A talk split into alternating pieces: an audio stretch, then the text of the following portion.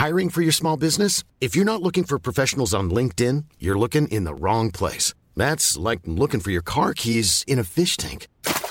LinkedIn helps you hire professionals you can't find anywhere else, even those who aren't actively searching for a new job but might be open to the perfect role. In a given month, over 70% of LinkedIn users don't even visit other leading job sites. So start looking in the right place. With LinkedIn, you can hire professionals like a professional. Post your free job on linkedin.com slash people today.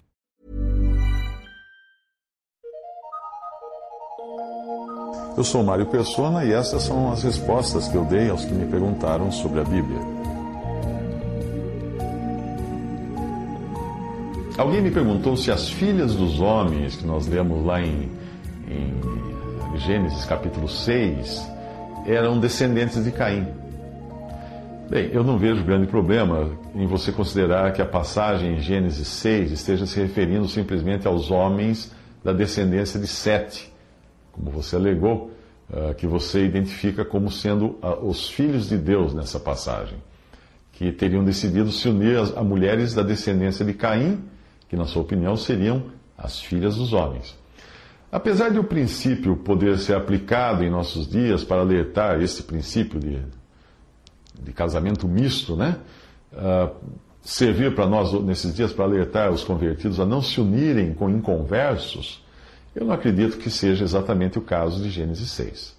Interpretar a passagem como sendo os filhos de Deus, os descendentes de Sete, ou seja, da linhagem que começou a invocar o nome do Senhor, que teriam se envolvido nessa passagem com mulheres da linhagem corrupta de Caim, que seriam chamadas ali de as filhas dos homens, deixa alguns furos para serem resolvidos. Por exemplo, por que de tais casamentos dos filhos de Deus com as filhas dos homens, ou da descendência de, de Sete com a descendência de Caim, por que, que desses casamentos teriam nascido seres humanos diferenciados, ali descrito como sendo os valentes que houve na antiguidade e os homens de fama.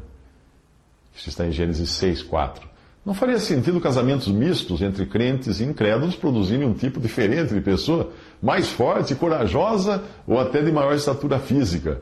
Eu não acho o seu caso aqui para a palavra gigantes.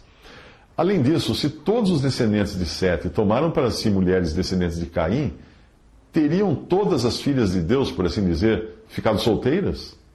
Porque elas não eram filhas dos homens, na sua opinião. Uh, se chamarmos assim as descendentes de Sete, o que a Bíblia não chama, não deveriam elas ter sido poupadas do dilúvio e estarem na arca com Noé e sua família, já que elas deveriam ser uma linhagem fiel a Deus?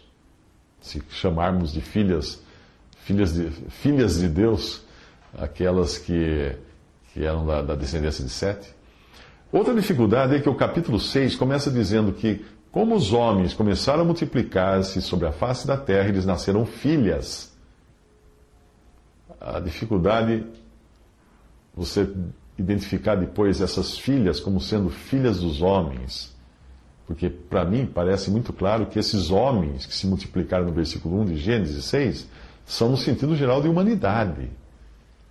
Tanto é que a palavra em hebraico usada aí é Adam, Adão, o mesmo nome de Adão, que tem o um sentido de humanidade. Uma leitura alternativa usando a palavra original hebraica seria: Aconteceu que, como os descendentes de Adão começaram a multiplicar-se sobre a terra, sobre a face da terra, e lhes nasceram filhas, viram os filhos de Deus que as descendentes de Adão eram formosas e tomaram para si mulheres de todas as que escolheram. Então disse o Senhor: Não contenderá o meu espírito para sempre com os descendentes de Adão, porque eles também são carne. Porém, os seus dias serão 120 anos. Havia naqueles dias gigantes na terra, e também depois, quando os filhos de Deus entraram as descendentes de Adão, e delas geraram filhos. Estes eram os valentes que houve na antiguidade, os homens de fama. Os versículos que você citou não ajudam a sustentar sua opinião. 1 Reis 11, de 1 a 4, não está falando de filhos de Deus, mas de filhos de Israel, em contraste com os gentios. Idem para Deuteronômio 7, de 1 a 4. Perceba que na Bíblia, os únicos que são chamados de filho de Deus, ou filhos de Deus, são o próprio Senhor Jesus, em Daniel 3, Mateus 4, Mateus capítulo 8 e Mateus capítulo 14, etc. Os anjos, em Gênesis 6, uh, Jó 1, versículo 6, Jó 2, versículo 1, Jó 38, versículo 7. Outro que é chamado filho de Deus, Adão, em Lucas 3, 38. E também os salvos na atual dispensação, como a gente aprende em João capítulo 11 e 12. Ninguém mais é chamado de filho de Deus.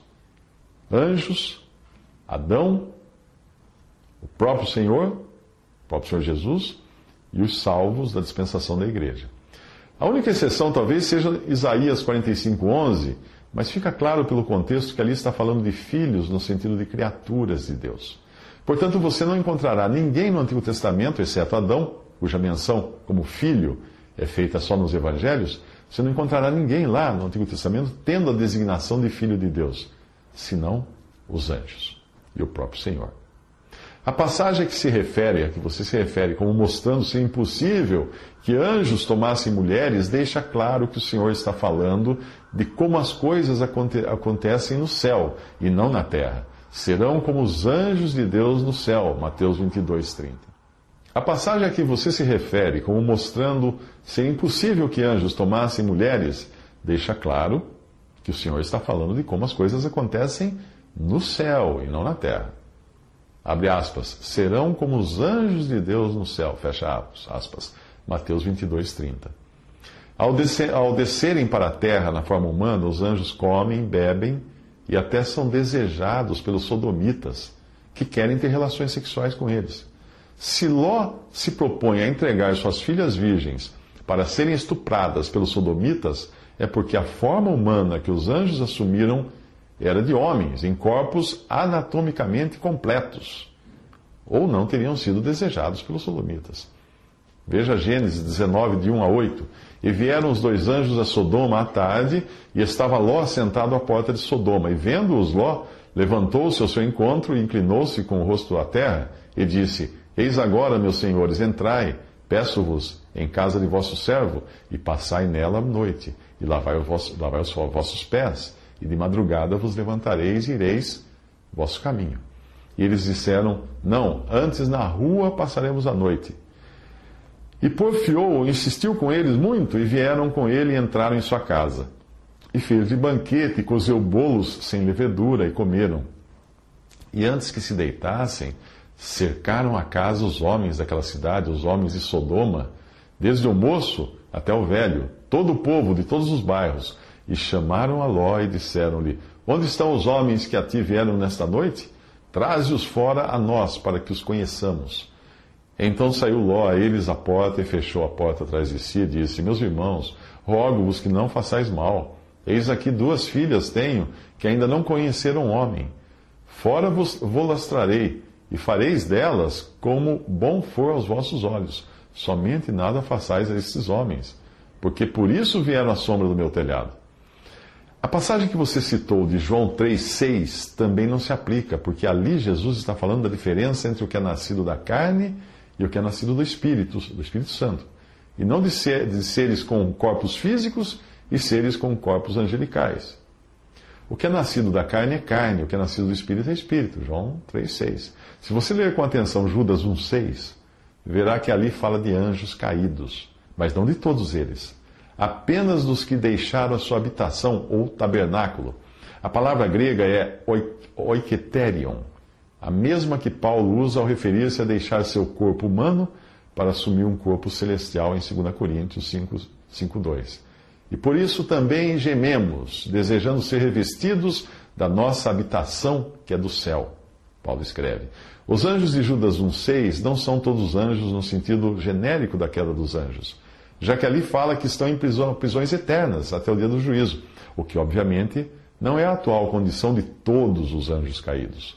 O próprio contexto da passagem fala de abandonar a condição, de terem abandonado a condição determinada por Deus para agir de modo diferente, pois a passagem de Judas 1,6 é seguida do evento de Sodoma e Gomorra, onde os homens não apenas tinham deixado sua condição natural de homens, buscando ter relações sexuais com outros homens, mas até tentaram fazer o mesmo com os anjos que Deus havia enviado para lá. E veja como existem semelhanças entre as passagens de Judas, segundo Pedro e Romanos, no sentido de fazerem referência ao juízo que vem de se deixar a condição original da criação de Deus para ter relações sexuais com seres de outra condição. Sempre que existe uma corrupção da natureza uh, dos seres criados, sejam eles anjos ou humanos, pode-se esperar um juízo.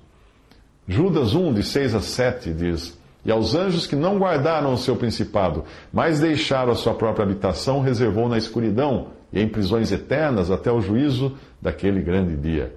Assim como Sodoma e Gomorra e as cidades circunvizinhas, que havendo-se entregue à fornicação, como aqueles, e ido após outra carne, foram postas por exemplo, sofrendo a pena do fogo eterno. 2 Pedro 2, de 4 a 6 diz: Porque se Deus não perdoou aos anjos que pecaram, mas havendo-os lançado no inferno, os, os entregou às cadeias da escuridão, ficando reservados para o juízo, e não perdoou o mundo antigo, mas guardou a Noé, pregoeiro da justiça, com mais sete pessoas, ao trazer o dilúvio sobre o mundo dos ímpios, e condenou à destruição as cidades de Sodoma e Gomorra, reduzindo-as a cinza e pondo-as para exemplo aos que vivessem impiamente. Romanos 1, versículo 26 diz: Por isso Deus os abandonou às paixões infames, porque até as suas mulheres mudaram o uso natural, no contrário à natureza, e semelhantemente também os homens, deixando o uso natural da mulher, se inflamaram em sua sensualidade uns para com os outros, homens com homens cometendo torpeza e recebendo em si mesmos a recompensa que convinha, convinha ao seu erro. William MacDonald comenta a respeito de Gênesis 6, 2 Pedro 2 e Judas 1, com as seguintes palavras. Abre aspas. Parece, que nas parece nas Escrituras que ocorreram ao menos duas apostasias de anjos. Uma quando Lúcifer caiu e provavelmente envolveu um exército de outros seres angelicais em sua rebelião. Esses anjos caídos não estão presos atualmente. O diabo e seus demônios estão ativos em guerrear contra o Senhor e o seu povo. A outra apostasia de anjos é a de que fala Judas e também Pedro, em 2 Pedro 2,4. Existe uma considerável diferença de opiniões entre estudiosos da Bíblia quanto ao evento citado aqui. O que sugerimos é uma opinião pessoal e não uma sessão dogmática de um fato. Acreditamos que Judas esteja se referindo ao que está registrado em Gênesis 6, de 1 a 7.